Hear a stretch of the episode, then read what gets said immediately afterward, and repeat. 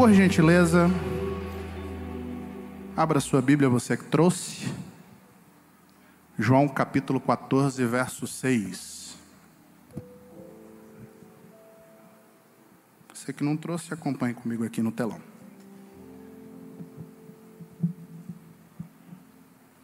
Esse é um dos textos áureos da Bíblia. Com certeza você já conhece de cor e salteado. João capítulo 14, verso 6.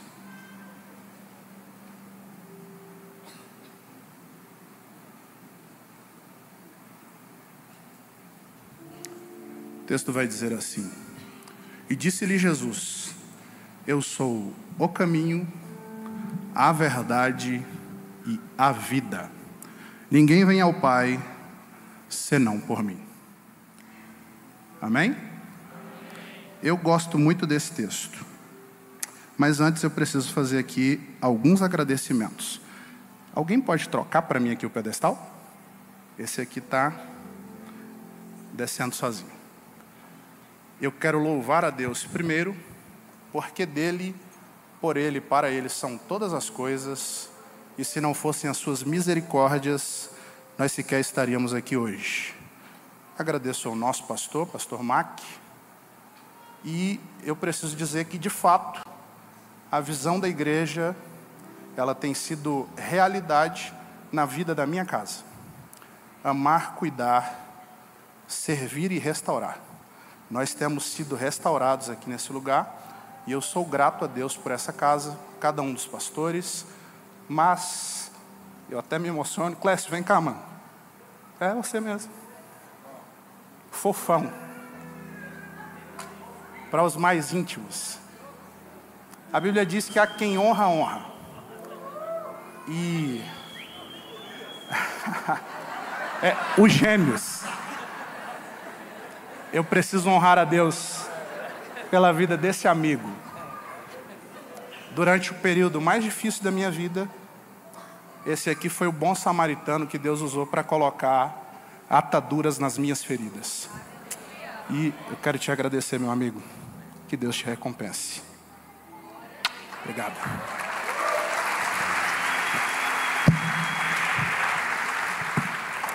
Vamos falar de Bíblia? Duas pessoas querem ouvir a pregação. Vamos falar de Bíblia? Ó, fica ligado aí que eu sou pentecostal. Mas eu sou que nem carro velho. Demora a pegar, só pega no tranco, mas depois que pega também não para de fazer barulho. Então você vem comigo porque eu quero dar lugar hoje. A narrativa começa com uma notícia que não é tão boa. O capítulo 13 se conclui com Jesus dizendo que vai morrer. E convenhamos que a morte é um verdadeiro tabu, principalmente na nossa cultura. Quer ver um exemplo? Nenhum de nós se prepara para morrer, porque a gente quer evitar a morte a todo custo. Quem aqui tem plano funerário, levanta a mão. Hum, menos de 5% da igreja. Está vendo como a gente não se prepara para morrer? Eu vou piorar um pouquinho a situação.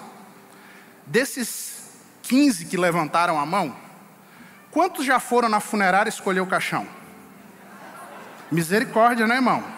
Você deve pensar assim: ele está querendo me matar. Eu estou apenas provando para você que você não se prepara para morrer. A gente nem pensa na morte. E na perspectiva dos discípulos que estão ouvindo Jesus dizer que vai morrer, soa mais ou menos assim. Não tem a ver com a perda da vida, tem a ver com a perda de uma referência. Referência não presente é legado. É importante ter legado, mas a gente prefere a referência presente porque ela é palpável. E os discípulos tiveram a Jesus como a sua maior referência. Quer ver um exemplo? Está lá nas palavras de Nicodemos, João capítulo 3, verso 2. Nicodemos chega para Jesus e diz assim: Olha, sabemos que tu és mestre vindo de Deus, porque as palavras que tu dizes e os sinais que tu fazes, nenhum homem pode fazer se Deus não estiver com ele. O que Nicodemos está dizendo para Jesus é que não há mestre em seu tempo que tivesse a capacidade de ensinar coisas tão profundas quanto Jesus ensinava. Portanto, a referência que Jesus representava de mestre para os seus discípulos era a maior que eles já tiveram no decorrer da sua vida. Então, os discípulos estão ouvindo que vão perder a sua principal referência. É a consequência mais lógica de todos, de todas, ficar com as emoções bagunçadas, perder o ponto de equilíbrio emocional. E aí Jesus começa o capítulo 14 trazendo uma forma de conforto e consolação, dizendo: Não se turbe o vosso coração, crede em Deus. Por quê? Porque o Eterno já fez uma promessa. Além deste mundo, existe o mundo do porvir, que para nós é o céu, mas eles ainda não tinham essa concepção. Mas creiam também em mim, afinal de contas, eles já haviam ouvido Jesus falar diante de Lázaro, no túmulo, depois de morto há quatro dias, que ele mesmo era a ressurreição e a vida. Porque na casa do meu pai há muitas moradas, e se não fosse assim, eu não vos teria dito que eu vou para o Pai preparar lugar para que aonde eu estiver estejais vós também. E convenhamos, a promessa aqui é extraordinária. Quem não quer ouvir dizer que tem um lugar melhor preparado para si? Jesus está dizendo para eles: Eu vou morrer, só que a minha morte tem por detrás dela um propósito. E ouvir falar de propósito aquece o nosso coração. Todas as vezes que alguém que tem propósito fala, parece que a gente consegue se conectar, porque propósito conecta com o coração de quem também tem propósito. Jesus está falando do propósito central da sua morte, que é preparar esse lugar extraordinário, e os discípulos, consequentemente, querem ir para lá. E aí se levanta no meio deles o Tomé, aquele que a gente considera sem fé Todas as vezes que a gente vai fazer alguma piada sobre fé ou sobre a ausência dela, a gente usa o tal do Tomé. Só que eu admiro a fé de Tomé mais do que eu admiro a fé de Pedro. Eu admiro a fé de Tomé mais do que eu admiro a fé de João. Eu admiro a fé de Tomé mais do que eu admiro a fé dos demais discípulos, por um motivo. Porque enquanto todo mundo, quando Jesus aparece no meio da casa, prefere apenas ficar olhando atônito, Tomé toma a decisão de tocar. E com Tomé eu aprendo alguma coisa. Quando eu faço aquilo que ninguém tem coragem de fazer, eu me habilito a viver aquilo que ninguém tem capacidade de viver. Albert Einstein disse que o maior erro e a maior burrice do ser humano é querer esperar resultados diferentes fazendo sempre as mesmas coisas. E aqui há um erro que tem sido geral na igreja brasileira na atualidade. Nós estamos orando do mesmo tanto, jejuando do mesmo tanto, lendo a Bíblia do mesmo tanto e esperando que Deus aumente o nível da manifestação da Sua presença. E é ilógico que isso aconteça. É por isso que nessa noite o Eterno está trazendo para a gente a mensagem de que é preciso intensificar o nível da busca e mudar a atitude de fé para que o nível da experiência seja multiplicado. Levanta a mão assim, porque eu não vim pregar, eu vim aqui ser profeta profeta, e eu quero profetizar para você que Deus tem um novo nível de experiência, e Ele está esperando de você um novo nível de busca. Aleluia. E sabe como eu percebo isso nas Escrituras? No finalzinho do capítulo 3 do Evangelho de Mateus, a gente visualiza o João Batista pregando. A pregação dele não é nada agradável. Se fosse nos dias de hoje, convenhamos que ele seria linchado. Porque antigamente a gente pregava sobre o pecado e as pessoas mudavam de vida. Hoje elas mudam de igreja. E João Batista está dizendo: raça de víboras, quem vos ensinou a fugir da ira vindoura? Arrependei-vos, porque é chegado o reino dos céus. A mensagem é claríssima, e no meio dela acontece uma cena que interrompe a fala. Porque ele está falando de Jesus e Jesus chega. Sabe o que, é que eu aprendo com isso? Tem muita cena que Jesus não se manifesta porque não tem ninguém falando dele. A expectativa de Jesus é que o tema principal das suas falas não seja a sua empresa, é que o tema principal das suas falas não sejam seus investimentos, é que o tema principal da sua fala não seja as tuas dores, os teus problemas, os teus relacionamentos mal resolvidos, não. Jesus espera que o tema principal da sua fala seja Ele, e quando Ele for o tema principal daquilo que você fala, a manifestação dele será a principal efetivação da sua vida. Quem muito fala de Jesus, muito vive manifestação dele. E aí Jesus aparece na cena. João havia acabado de falar: após mim vem um, que eu não sou digno de desatar a sandália dos seus pés. Quando ele chega, João olha para ele e diz: Eis aqui. o Cordeiro de Deus, que tira o pecado do mundo.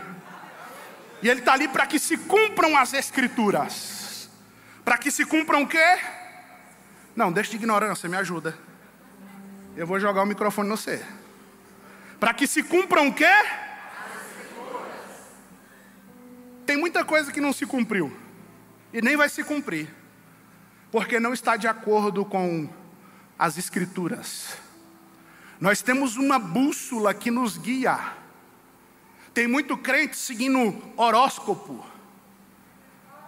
Tem muito crente seguindo guru da internet.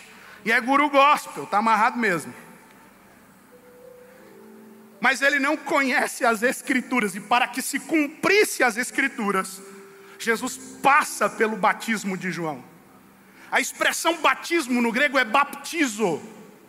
E a tradução correta dela seria imersão completa e absoluta. Porque é o nível da minha imersão nele que vai determinar o nível da manifestação dele para mim. Eu vou repetir para você gravar. É o nível da minha imersão nele que vai determinar o nível da manifestação dele para mim. Jesus desce as águas. E aqui há uma cena marcante, porque até então, Jesus não passava de mera profecia. Os profetas haviam dito: aí vem um, é o desejado das nações, é o Salvador tão esperado. Só que até então era mera profecia. E no Jordão a profecia vira experiência. E eu quero liberar uma palavra para alguém aqui. O irmão ali já está recebendo. Profecia a gente recebe assim, ó. Eu quero liberar uma profecia sobre a tua vida. Eu sei que tem muita gente aqui que já ouviu muito, mas parece que quanto mais ouve, menos se cumpre. E eu quero profetizar que essa quarta de guerra é o Jordão de Deus para a tua vida. Antes do Jordão é profecia, depois do Jordão é cumprimento. Eu quero profetizar que ao sair daqui, o cumprimento da palavra que saiu da boca do Eterno ao teu respeito se efetivará. Só quem vai viver cumprimento de promessa, libera um grito de adoração para ele aí aí, vai! Antes do Jordão é profecia, depois do Jordão é experiência. Do Jordão, Jesus vai para o deserto ser tentado. Mas outro dia eu prego sobre isso. Tomé, o considerado sem fé, faz uma pergunta para Jesus. Parafraseando, ele olha para Jesus e diz assim: Olha, a promessa que o Senhor fez é top, extraordinária. Esse lugar é bom, eu quero chegar lá. O senhor disse que eu vou chegar, só que tem um problema. O senhor não falou como. E aí Jesus vai responder a Tomé. Respondeu-lhe Jesus: Eu sou. Os alunos de teologia já conhecem essa expressão, mas eu quero explicar ela para você. Jesus está falando no hebraico. Brit Hadashah, o Novo Testamento judaico, apresenta a expressão Erier, que é a mesma expressão, Elias, usada por Deus em Êxodo 3,14, ao se apresentar para Moisés. É uma expressão exclusiva de Deus. Em outro lugar na Bíblia você não encontra nenhum homem usando a expressão Erier. Eles usam a expressão ani, que é o equivalente a ser, mas não é o verbo ser em essência. E só no Evangelho de João a gente encontra Jesus repetindo essa mesma expressão 36 vezes. É por isso que os teólogos chamam esse de o evangelho da intimidade, porque é o evangelho onde Jesus decide revelar a sua essência. E ao usar a expressão eu sou para Tomé, Jesus está revelando a essência para ele, dizendo assim: Tomé, eu quero conectar a minha essência na tua, para que a tua essência seja tomada pela minha e eu possa transbordar a partir de você porque não tem como se relacionar com Jesus de outra forma. Tem muita gente que acha que a aparência nesse relacionamento resolve, e a aparência aqui não resolve bulhufas, porque enquanto todo mundo vê aquilo que você transparece, Jesus consegue ver aquilo que você esconde. Ele não se relaciona com aparência, ele se relaciona com essência. E eu quero dizer para você que nessa noite, ele está conectando a essência dele com a tua, para que você possa transbordar quem ele é. Aleluia.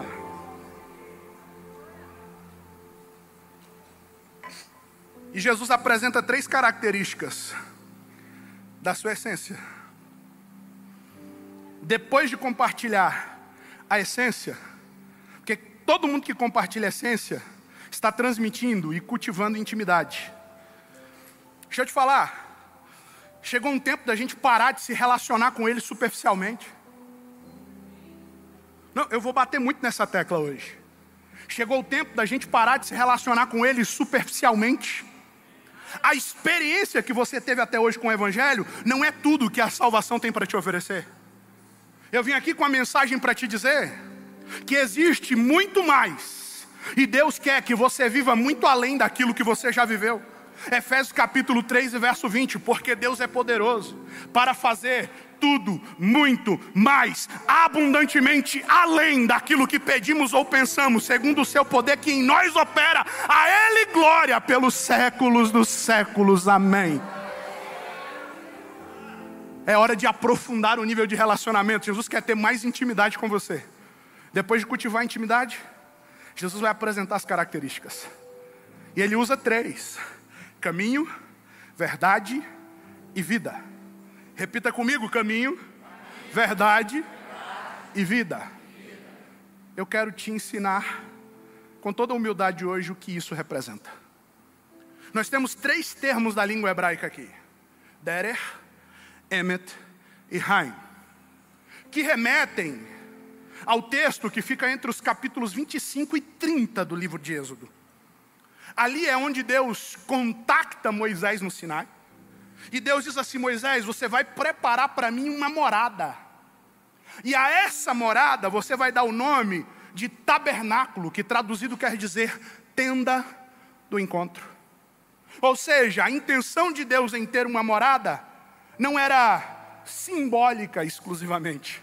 A intenção de ter uma morada para o eterno ali é que os homens tivessem um ponto de referência, um lugar para que ali pudessem se relacionar com Deus. E eu preciso afirmar para você o seguinte: Deus é imutável, esse é um dos seus atributos incomunicáveis. E sendo imutável, quer dizer que, lógico, ele não muda. Mas a gente precisa entender também que o que Deus faz muda, mas o modus operandi dele sempre vai ser o mesmo. Existe uma lógica que para nós é incompreensível, mas que está por detrás de tudo aquilo que Deus faz. E o modus operandi de Deus sempre foi se relacionar com os homens em lugares determinados. Quer ver um exemplo? Jeremias capítulo 18. Deus fala com Jeremias e diz assim: Jeremias, desce à casa do oleiro, porque lá eu vou falar contigo. Pensa um pouquinho comigo. Questão de lógica. Deus não já está falando, sim ou não? Sim ou não? Qual é a necessidade de mudar Jeremias de lugar? Por que, que não entrega logo a mensagem completa? É porque tem mensagens que Deus reserva para lugares. Não é em qualquer lugar que Deus fala tudo. É por isso que você não pode desigrejar. Porque Deus sempre se escolheu, escolheu se revelar mais profundamente em lugares. E esse lugar aqui é o equivalente à tenda do encontro, é onde Deus escolheu se relacionar com você. E Deus manda fazer. É claro, toda habitação tem que ter porta. A primeira porta, que era a porta do átrio, que era o pátio, era feita de linho retorcido, dez camadas. E a cor era de carmesim. Carmesim lembra o quê? Mulheres, me ajudem. Carmesim lembra?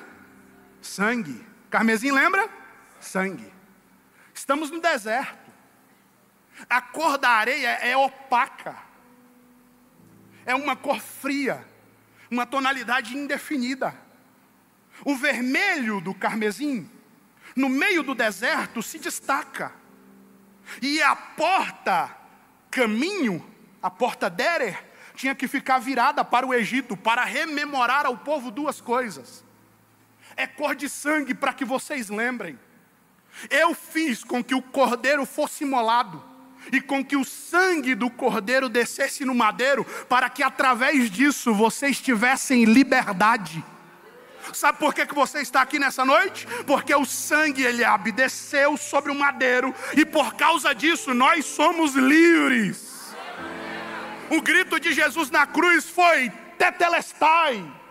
Tetelestai era uma expressão usada pelos soldados romanos. No ato da identificação de que a pena do condenado havia sido completamente paga. Ele arrancava a cédula de condenação da porta da cela, escrevia no verso dela em vermelho, cor de sangue, a expressão tetelestai e pregava novamente na cela, porque tetelestai quer dizer está tudo pago. Romanos 8:1 e agora pois nenhuma condenação há para aqueles que estão em Cristo Jesus e que não andam mais segundo a carne, mas andam segundo o Espírito. Eu preciso te lembrar mais uma vez, por causa do sangue derramado no madeiro, você é livre. Aleluia. Aleluia. O segundo motivo eu falo em outra vez que eu pregar. Derer, a porta chamada caminho, é a porta de acesso. Se no tabernáculo está a presença, e a porta que mais se destaca é a porta caminho, chamada também de acesso, é sinal de que o interesse de Deus é de que sempre nós tenhamos um acesso direto à Sua presença. É por isso que você está aqui nessa noite. Você não está aqui por causa da igreja, você não está aqui por causa do pregador, você não está aqui por causa do pastor, por causa do louvor, você está aqui por causa do acesso à presença que você tem. O melhor presente que nós temos não é podermos ser respondidos em oração quando fazemos algum pedido. O maior presente que nós temos não é prosperidade. O maior presente que nós temos não é alegria, satisfação, felicidade, nem muito menos a graça. O maior presente que nós temos é a presença. E a presença é manifesta. Se nós olharmos todo o Antigo Testamento, nós vamos ver 11 cenas, aonde a Bíblia diz: "E fulano foi cheio do espírito de Deus". Mas quando eu chego a Atos 2, o texto vai dizer que todos que estavam ali reunidos foram cheios simbolizando que a presença se manifesta para todos, porque a promessa é que o Espírito desceria sobre toda a carne. Tem carne aqui? Tem carne aqui? Tem carne aqui? Então é sinal de que hoje tem manifestação da presença. A porta Derer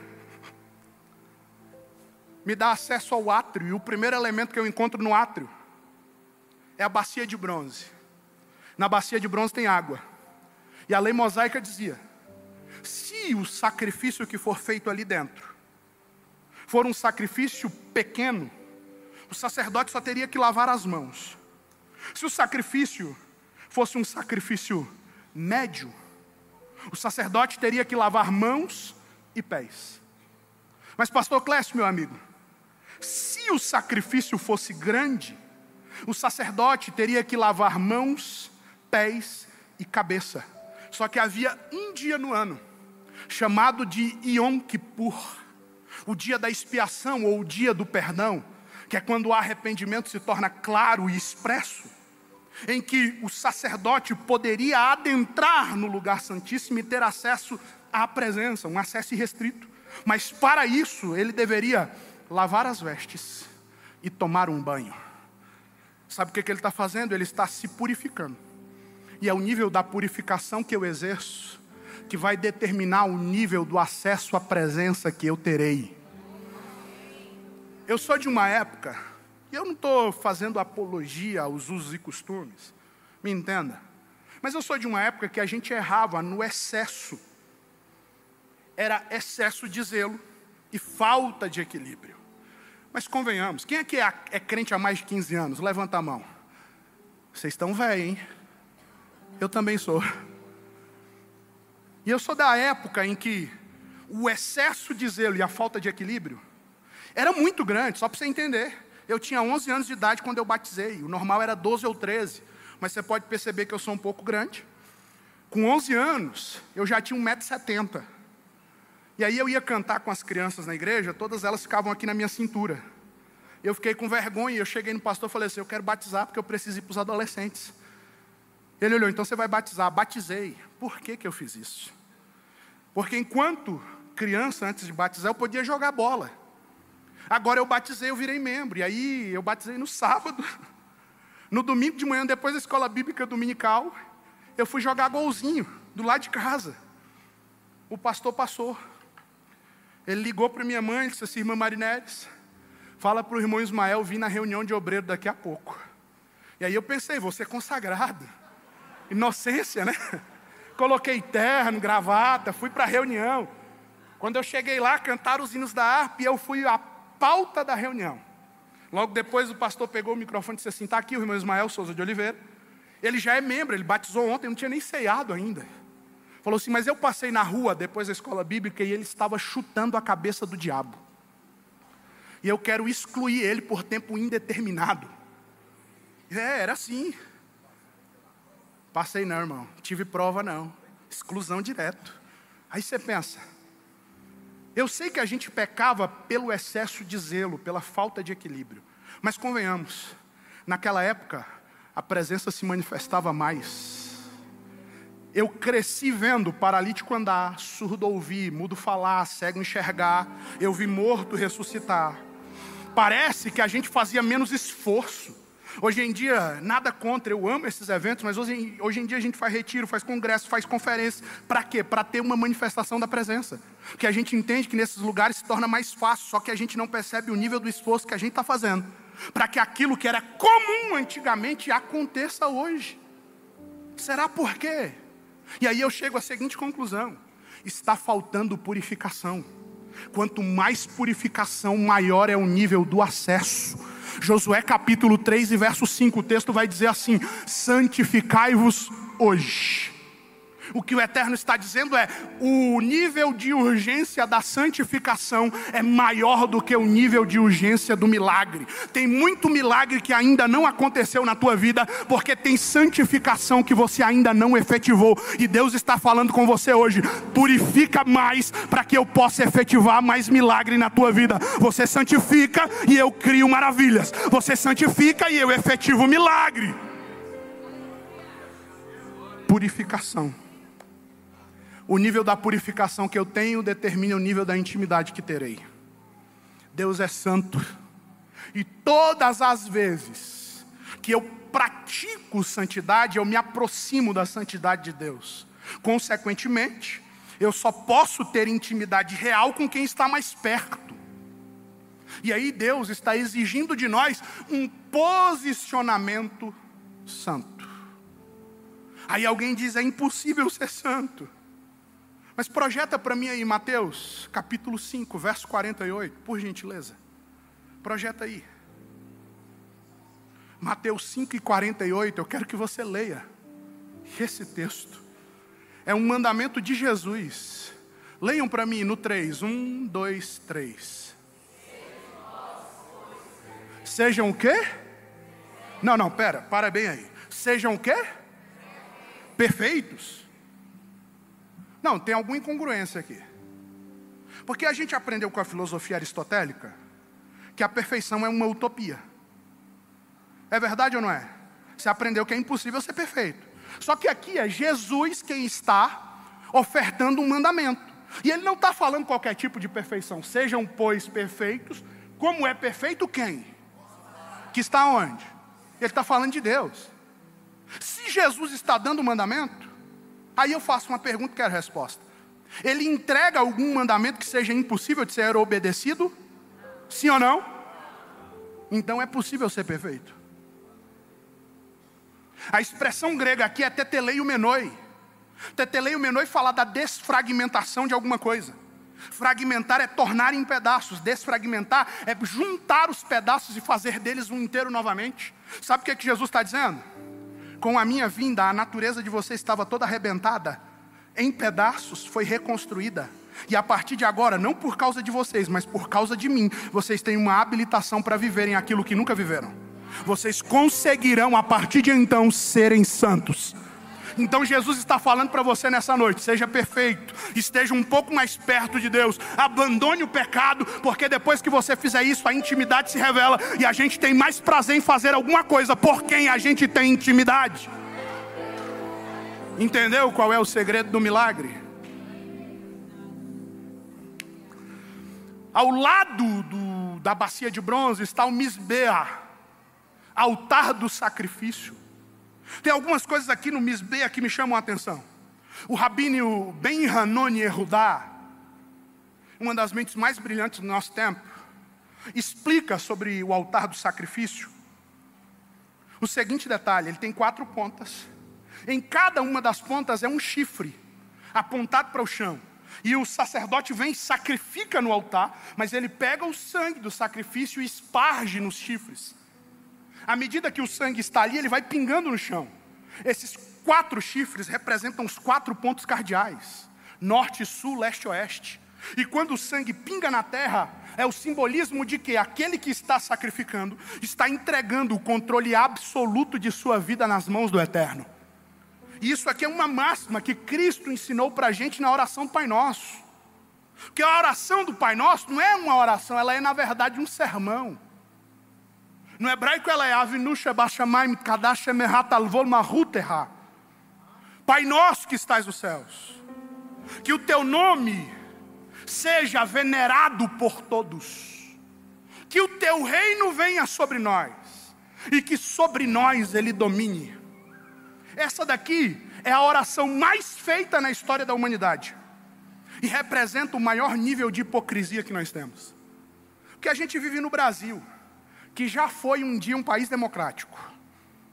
Hoje eu não posso afirmar isso. E Norberto Bobbio diz, na teoria do governo, que a democracia é o poder que emana do povo para o povo. E isso aqui dá para a gente uma falsa sensação de poder.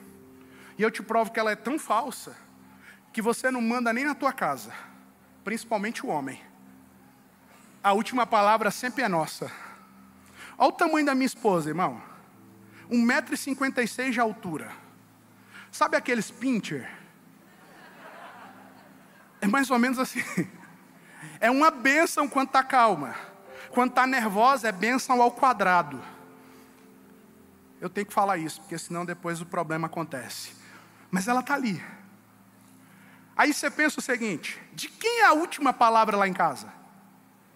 De quem? Minha. Tá bom, meu amor. Vai lavar a louça? Estou indo agora. Principalmente quando ela está naqueles dias. Aleluia, porque não eu sei.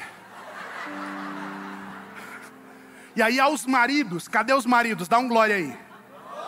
Irmão, com esse glória desanimado, você vai dormir no sofá hoje.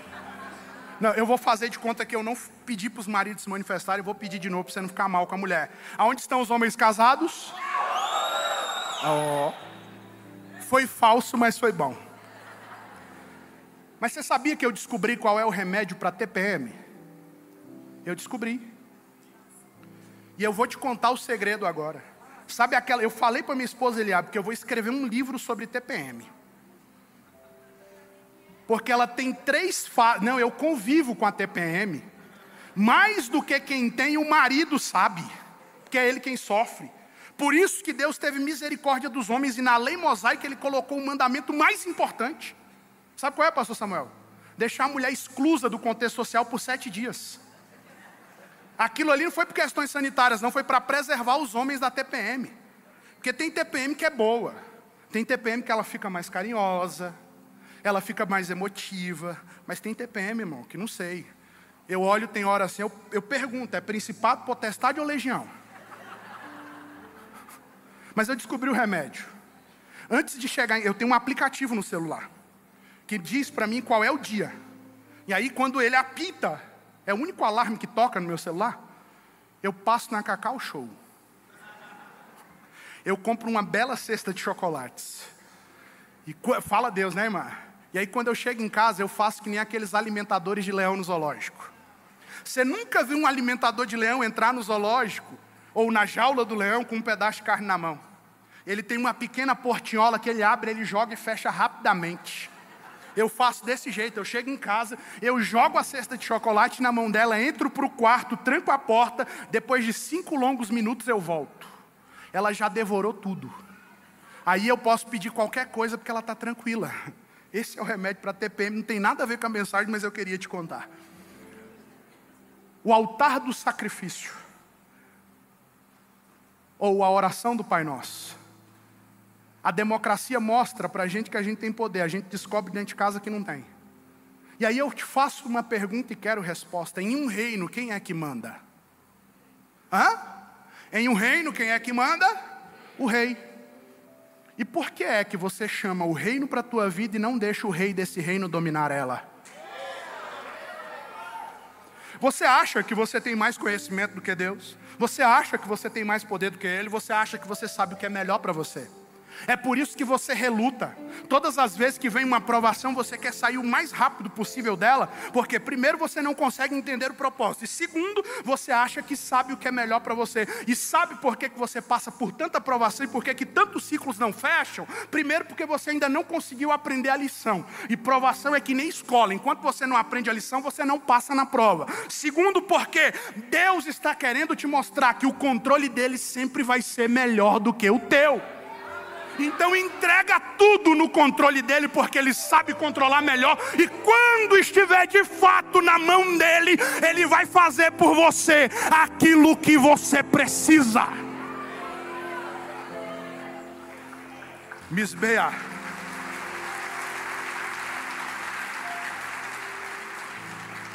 Depois do altar do sacrifício, eu preciso falar mais uma coisa sobre ele. Todo sacrifício na terra tem poder de evocar a ação do céu. Porque foi a forma como Deus escolheu se relacionar com o homem. Eu não vou tirar oferta de novo. Porque nem todo sacrifício acontece aqui. O sacrifício mais difícil de fazer não está aqui, o sacrifício mais difícil de fazer está aqui. É por isso que o primeiro discípulo vocacionado e chamado por Cristo ouviu as seguintes palavras. Ele olha para Jesus e diz: Deixa só eu enterrar um parente que morreu. Primeira fala, Jesus diz: Deixa os mortos com seus mortos. A segunda é: aquele que não for capaz de deixar pai e mãe por amor de mim, não é digno de mim. Em outras palavras, sabe o que Jesus está dizendo? Se você não for capaz de abrir mão do amor da terra, você não está habilitado a viver o amor do céu. Todo sacrifício não é feito com a mão, todo sacrifício é feito com o coração. É por isso que a oferta da mulher pobre vale mais do que a oferta do jovem rico porque a oferta dela não saiu da mão, a oferta dela saiu do coração. Jesus não está preocupado com, que as, com aquilo que as tuas mãos entregam, Jesus está preocupado com a disposição apresentada ao entregar. Porque se não sair do coração, ele não recebe, ele só quer aquilo que é sacrificado aqui. Depois do Misbeah, nós temos a segunda porta. E eu preciso te falar de algo. Darryl Conner diz na sua literatura que o ser humano tem uma capacidade extraordinária de adaptação. Isso é bom, mas ao mesmo tempo é ruim. Porque nós, Wilson, nos adaptamos àquilo que é bom, mas nos adaptamos àquilo que é ruim. Nós nos adaptamos à fartura, mas nos adaptamos à falta. Nos adaptamos à comida, mas nos adaptamos à fome. Nos adaptamos ao frio e ao calor. E sabe qual é o problema disso? É que zona de conforto não tem a ver necessariamente com algo confortável. Zona de conforto tem a ver com aquilo que é conhecido. E quando eu conheço muito ruim, eu começo, Elias, a me adaptar àquilo que é ruim. E muitos de nós chegamos à seguinte perspectiva, que é a falta de perspectiva. Você vive tanto tempo um mesmo problema, que você já começa a acreditar que o seu futuro está fadado a apenas aquele problema. E é por isso que Deus nos faz promessas. Porque a promessa nada mais é do que Deus vindo lá do futuro para dizer para a gente no presente aquilo que na realidade dele já virou passado. Não é uma situação hipotética, é Deus falando de realidade para dizer para você que a perspectiva dele tem a capacidade de mudar a sua, ou melhor, que a perspectiva dele supre a falta de perspectiva que existe em você. Aleluia. E o doutor Augusto Cury desenvolveu uma teoria chamada teoria da inteligência multifocal, que se baseia no seguinte: cada um de nós tem um mundo virtual na mente. O meu mundo é inacessível para você e o seu mundo é inacessível para mim. Se nós somos, de forma muito simplória, imagem e semelhança de Deus, e Deus fez com que cada um de nós tivéssemos, pastor Clécio, um mundo na mente, é sinal de que Deus também tem um mundo na mente dele porque nós somos apenas reflexo daquilo que Ele é. Então eu preciso chegar à conclusão de que o mundo que há na mente de Deus é o mundo ideal para a gente. E por que, que a gente não consegue alcançar, Emerson? Esse mundo ideal de Deus para nós? É uma incógnita, porque todos nós oramos, jejuamos, ofertamos e dizimamos com o propósito de alcançar o ideal de Deus para nós. E esse ideal, ele é revelado às vezes através das promessas. E aí você ouve uma promessa e você pensa, cara, isso é tudo que eu queria. Só que parece que quanto tempo mais passa, mais longe fica o cumprimento, né? Eu não sei você, mas parece que Deus vai dando pequenas demonstrações a conta gotas daquilo que Ele quer fazer. E aí você fica com aquele gostinho na boca de quero mais, só que de repente para o acontecimento. Mas sabe o que é? É Deus mostrando para a gente que Ele sempre vai ser um Deus de novidades. Paulo diz o seguinte: as coisas velhas, você conhece Bíblia, me ajuda, as coisas velhas tudo se fez. Se tudo se fez novo, eu quero te fazer uma pergunta sincera, retórica. Por que, que você continua vivendo no passado?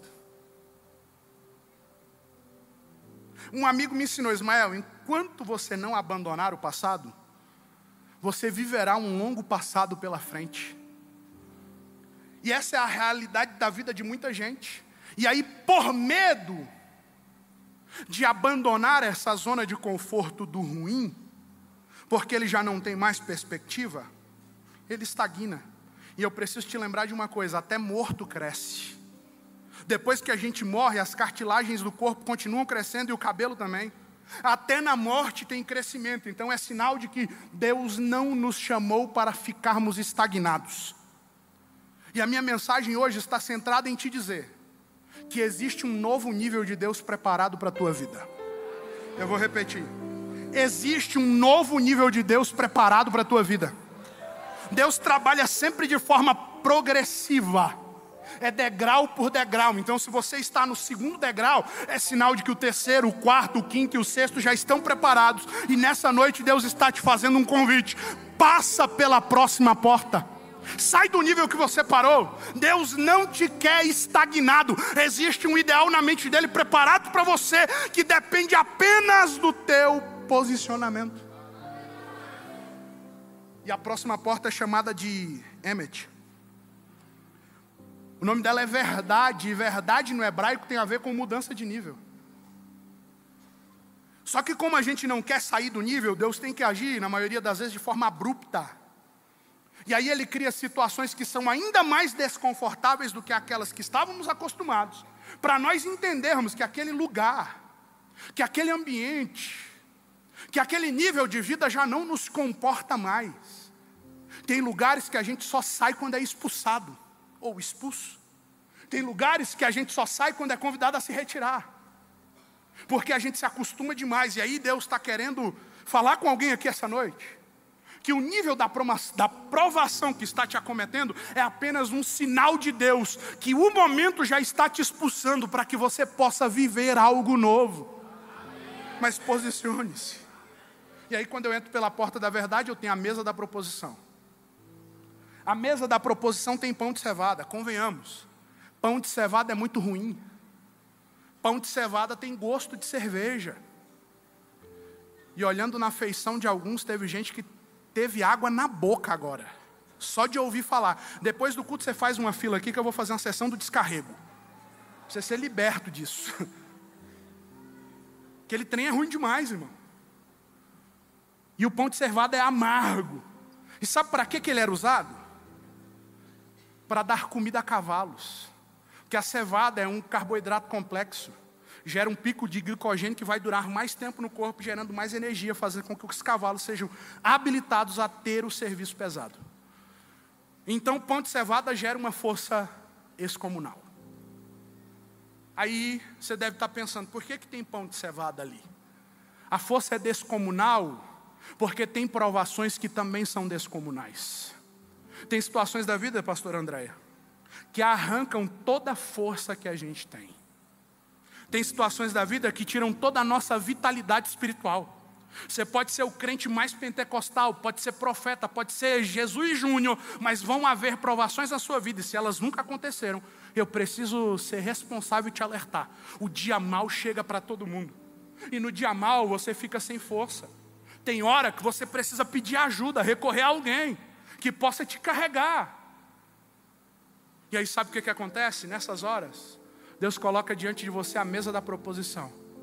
E Ele te apresenta o pão de cevada, dizendo: aquilo que você está vivendo é descomunal, mas eu estou te oferecendo uma força que vai além do que você precisa. E eu quero profetizar para você nessa noite. Levanta a mão. Deixa eu liberar uma palavra. Se você entrou aqui precisando dessa força, você não sai daqui do mesmo jeito que você entrou. Tem força do céu sendo deliberada sobre a tua vida. Saia daqui fortalecido de forma sobrenatural. Uh! Do lado esquerdo, eu tenho o menorá. Menorá é o candelabro, são sete pontas, em cada ponta um pequeno prato de ouro. Naquele prato ia uma quantidade de azeite retirado das azeitonas do Getsemani. Só podia ser de lá. E o fogo que acendia no menorá era o mesmo fogo do altar, aquele que está escrito, e o fogo arderá continuamente sobre o altar. E lembre-se, Rofini e Finéias morreram justamente por colocar fogo estranho. Ou seja, era um fogo que só Deus poderia mandar. Porque o homem pode forçar o que for, mas o fogo que desce no altar só Deus manda. Sabe como é que funciona?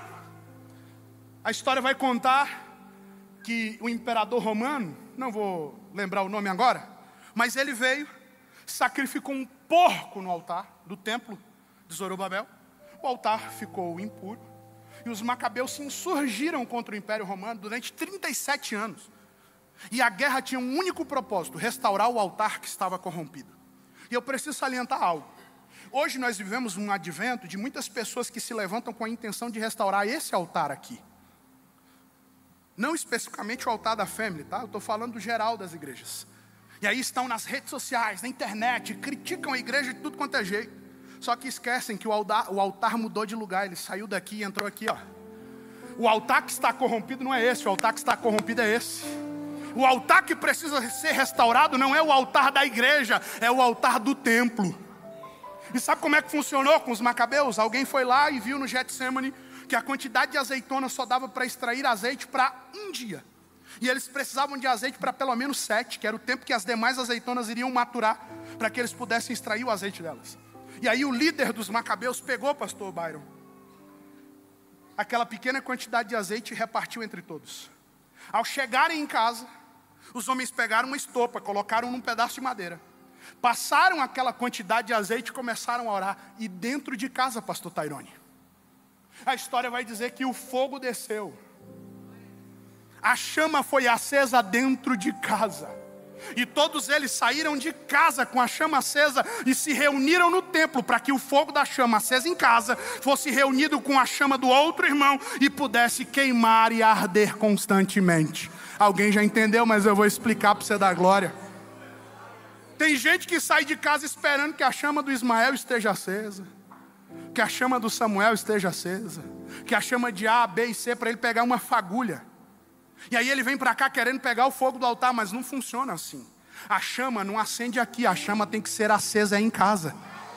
E aí você sai de casa com a tua chama acesa, chega aqui, a tua chama se conecta com a minha e o altar começa a fumegar. Deixa eu correr para terminar. Tem um incensário. Eu vou passar cinco minutinhos. Quem me ouve por mais cinco minutos? Cinco, dez, quinze, vinte. Eu vou falar só cinco mesmo. Um incensário. Dele sai um elemento chamado no hebraico de rua, que me lembra o versículo 2 de Gênesis 1. Verhua HaKodesh, o Espírito de Deus. A expressão fumaça ou rua no hebraico faz menção ao Espírito de Deus. E é interessante porque do incensário sai rua, sai fumaça. E eu fui esses dias num churrasco. E se você quiser, ô oh, glória mesmo, se você quiser virar meu amigo, irmão, me chama para comer uma picanha. É muito fácil fazer amizade comigo, muito fácil. E aí um amigo me chamou lá na aldeia. Eu fui. Ô oh, glória! O exaustor da churrasqueira dele estava quebrado. Eu tinha uma agenda logo depois, eu não sabia que o exaustor estava quebrado, ele me avisou, então eu fui vestido, pronto, para sair de lá para a agenda.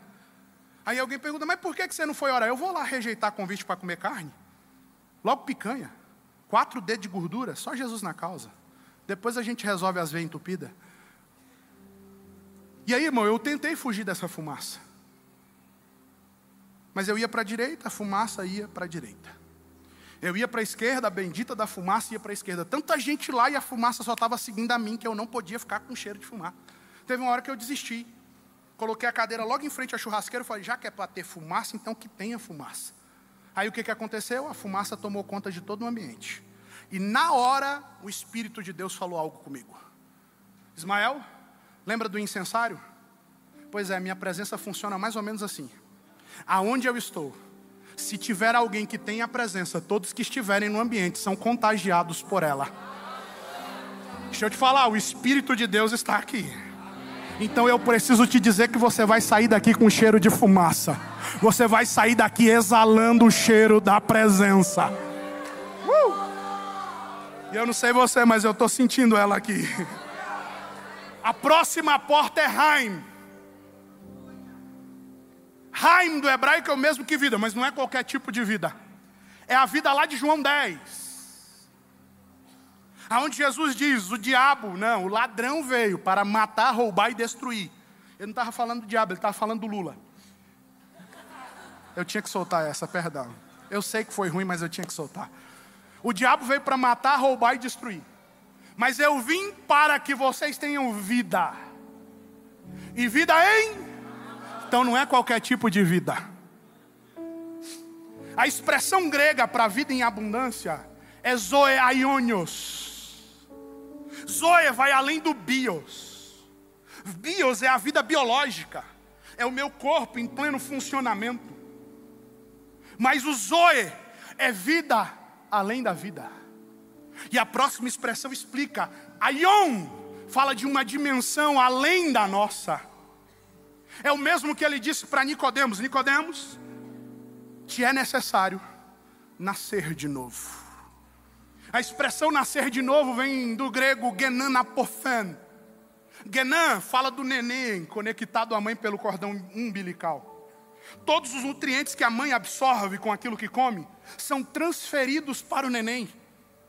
Jesus não está falando do parto. Jesus está falando do momento em que a criança é gerada no ventre. E o apofeno não é de novo. O apofeno é do alto. Então o que Jesus está dizendo é, Nicodemos, você precisa conectar-se ao céu, para que do céu você possa absorver os nutrientes que o céu tem para te oferecer. É esse tipo de vida que o Eterno reservou para você. É uma vida além da vida que vem da dimensão celestial, para que você viva o céu na terra. Foi Jesus quem disse no Pai Nosso que a tua vontade seja feita na terra, assim como ela é feita no céu. E outras palavras, o que ele está dizendo é: orem para que o céu desça e para que vocês vivam o céu na terra. Levanta a mão assim, deixa eu liberar uma palavra para você. Você não sai daqui do mesmo jeito que entrou. A partir de hoje, o céu se torna uma realidade vivencial na sua vida. Uh!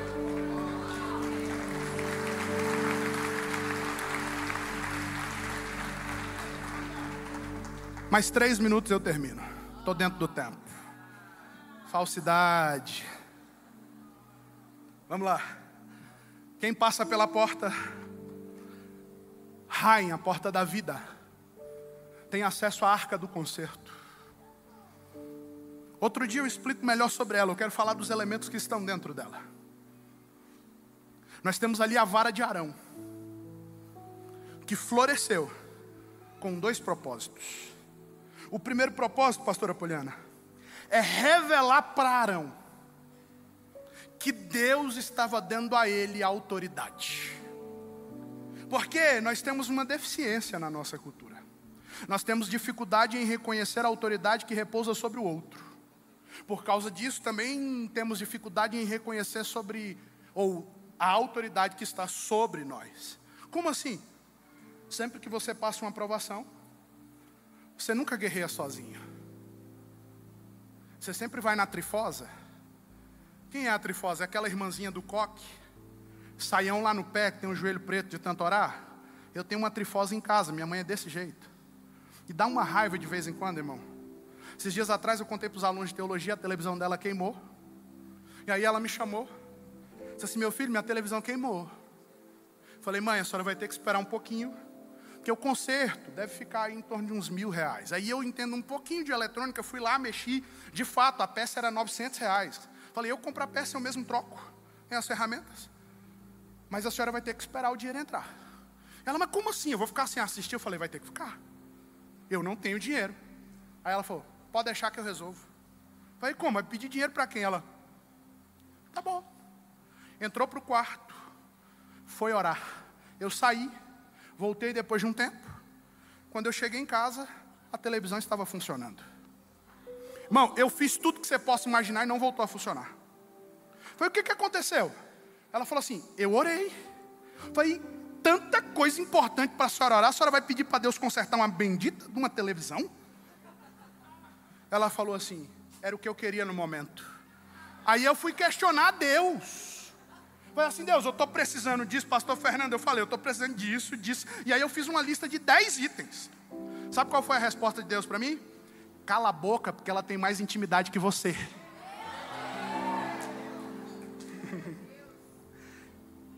A vara de Arão serve para isso. Para você entender que pode até ter alguém que tenha mais intimidade que você. Mas dentro da tua casa, quem tem que guerrear é você. Pastor, tem um demônio lá. Então, quando você chegar hoje, nós estamos numa quarta de guerra. Você vai levantar as tuas duas mãos e vai falar no nome de Jesus. A partir de hoje, dentro da minha casa, você não tem mais poder. Teu marido ainda não converteu. Quando chegar hoje na hora de dormir, você vai colocar a mão na cabeça dele e você vai profetizar. Pelo poder que há no nome de Jesus, eu quero profetizar que é profeta, é homem de Deus e vai se converter. Deus te deu autoridade. Mas a vara também serve para mostrar para o povo que Deus deu autoridade para Arão. Que a gente tem dificuldade em entender que no mundo espiritual tem gente que está num grau hierárquico mais elevado que o nosso. Tem gente que Deus ouve mais rápido. Tem gente que, como Moisés, Deus fala face a face. Se você tentar questionar, Deus faz com você que nem fez com Arão e Miriam, joga uma lepra para você entender que ele tem mais intimidade que você. Então aprenda a reconhecer a autoridade dos outros. E tem uma frase que eu gosto muito. Eu só atraio a unção que eu respeito.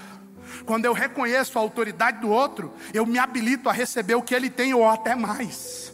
Então, quer ser usado por Deus de uma forma? Comece a honrar alguém que Deus usa da forma como você quer ser usado, e eu te garanto, um dia Deus vai te usar desse jeito.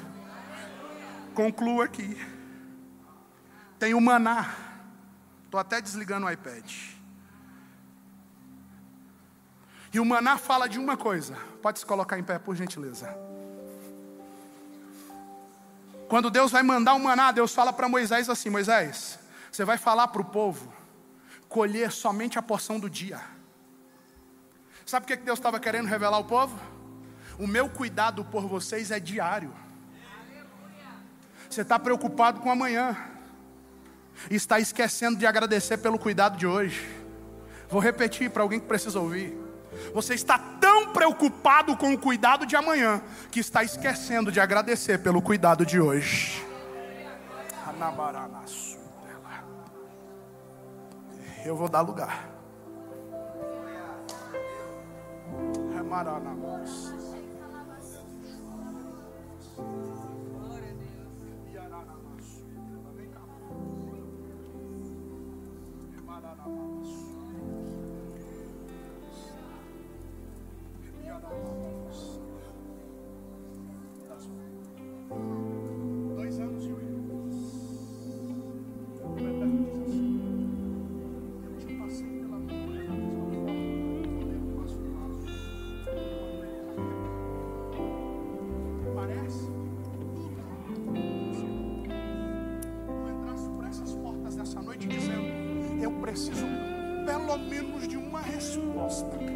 Remaranamas. ela vier, eu recebo. Se o Senhor falar comigo, eu saio daqui muito grato. Eu só preciso ouvir a tua voz, porque eu já não sei mais o que fazer. E ele diz assim: Eu não te trouxe aqui apenas para te responder, porque tu tens me questionado sobre os sacrifícios que foram feitos no altar. Deus, será se o plantio não vai gerar colheita? Mas eu te digo assim: o tempo da colheita não vai chegar. Na verdade, ele já chegou. E eu estou preparando os próximos seis dias, não como dias de respostas em palavras, mas como dias de efetivação de acontecimentos. Sabe, Anurumu Atelia, aquela negativa que tu recebeste, Samuri na mal tela, e tu estava esperando tanto que fosse um sim, quando veio não, tu disse, Deus, e agora? Eu estou convertendo o não da terra em um sim do céu. E tu vai entender que eu continuo no controle absoluto de tudo. Um novo tempo começa nessa noite. Eu não sei você, mas eu estou sentindo a presença do Eterno.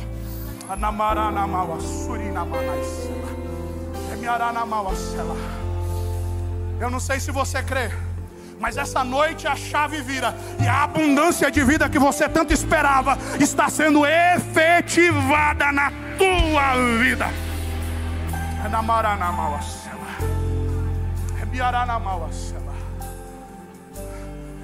você é de camisa social do lado da irmã de, de vestido vermelho, do lado, o varão. Eu vejo uma planilha e no final da planilha a matemática não fecha. É como se a tabela dinâmica ficasse vermelha. E é bem verdade que na realidade presente da Terra, a perspectiva é inexistente para um acontecimento específico que a tua casa tem colocado diante do altar. Mas o Eterno diz assim: Eu estou mexendo com a planilha na terra, e eu vou criar uma situação é diferente do que você tem me pedido. Mas eu vou criar uma situação que vem da Inglaterra. No Miaranamauacela. E eu vou efetivar para ti dentro de três dias, a contar de hoje. E tu vai saber que o altar não deve nada a ninguém. E não precisa pedir para os homens porque a próxima estratégia era ligação para fazer pedido. E Deus está dizendo assim: não precisa pedir para os homens da terra, porque o Pai do céu já ouviu e Ele está gerando aquilo que você precisa. Feche os teus olhos. Não é praxe, mas eu quero fazer uma oração. Mas antes, olha aqui para mim. Eu tenho aqui dois livros paralelos: Jesus e Nicodemos onde eu falo do diálogo mais extraordinário que a Bíblia vai fazer menção, que é esse diálogo que eu fiz uma pequena citação entre Jesus e Nicodemos, e eu falo sobre as características necessárias para acessar os nutrientes que o céu tem a nos oferecer. E eu tenho aqui detalhes, descobrindo os segredos que a Bíblia tem. Falo sobre a dimensão principiológica que há na Bíblia. Eu aprendi com o pastor John Beaver que enquanto eu cumpro um princípio na terra, Deus cumpre uma promessa no céu. E tem muita promessa que ainda não foi cumprida nas nossas vidas porque há princípios que estão sendo negligenciados. E não é porque nós queremos, é porque a maior parte deles nós não sabemos. E Deus me permitiu escrever vários desses princípios que eu tenho certeza que da mesma forma que tem mudado a minha vida, mudarão também a sua. Aí você pode pensar, pastor, eu vim desprevenido, eu só trouxe o cartão. Como eu sou prevenido, eu estou com três maquininhas. Aí você pode pensar assim, pastor, eu sou tão desprevenido que eu só trouxe o celular. O diabo inventou a amnésia, Deus usou Paulo Guedes para inventar o Pix. Em tempo de Pix não tem mais desculpa. De toda forma, você pode pensar, pastor, não senti de comprar. E aí eu te digo, não tem problema. Compra que depois você vai sentir. Tá bom? Deus abençoe a todos. Feche os seus olhos, eu quero orar por você. Pai, eu não sei como os teus filhos entraram aqui essa noite. Mas muitos deles precisam acessar um novo nível. E nessa noite, na condição de um profeta, eu quero liberar uma palavra sobre a vida deles. Que haja acesso desse novo nível nessa noite. E que da próxima vez que nós nos encontrarmos, eles me procurem ou procurem a qualquer um dos pastores dessa casa para comunicarem a efetivação daquilo que o Senhor está fazendo nessa noite. Se o problema dele é doença, nessa noite, pelo poder que há no nome de Jesus, eu ministro cura. Se o problema dele é falência ou é no, na vida financeira, nós profetizamos prosperidade e riqueza. Eu quero profetizar sobre a vida deles os melhores contratos, as melhores vendas, os melhores negócios, que eles sejam alcançados por uma nova porção em sua vida espiritual e que eles saiam daqui com um novo nível de intimidade. É o que te pedimos em o nome de Jesus.